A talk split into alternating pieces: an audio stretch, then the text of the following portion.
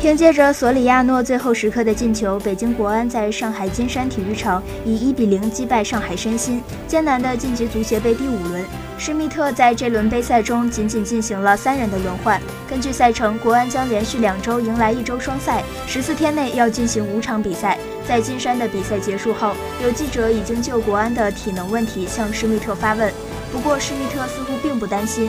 事实上，目前对于国安最大的考验出现在后防。过去几场比赛，国安后防频频暴露出漏洞。即便是面对身心的足协杯赛，国安也被对手踢出了多次单刀。而巴坎布和比埃拉轮休，李磊的伤号以及韦世豪停赛，主场面对贵州恒丰的压力绝对不小。摆在御林军面前的只有取胜一条路。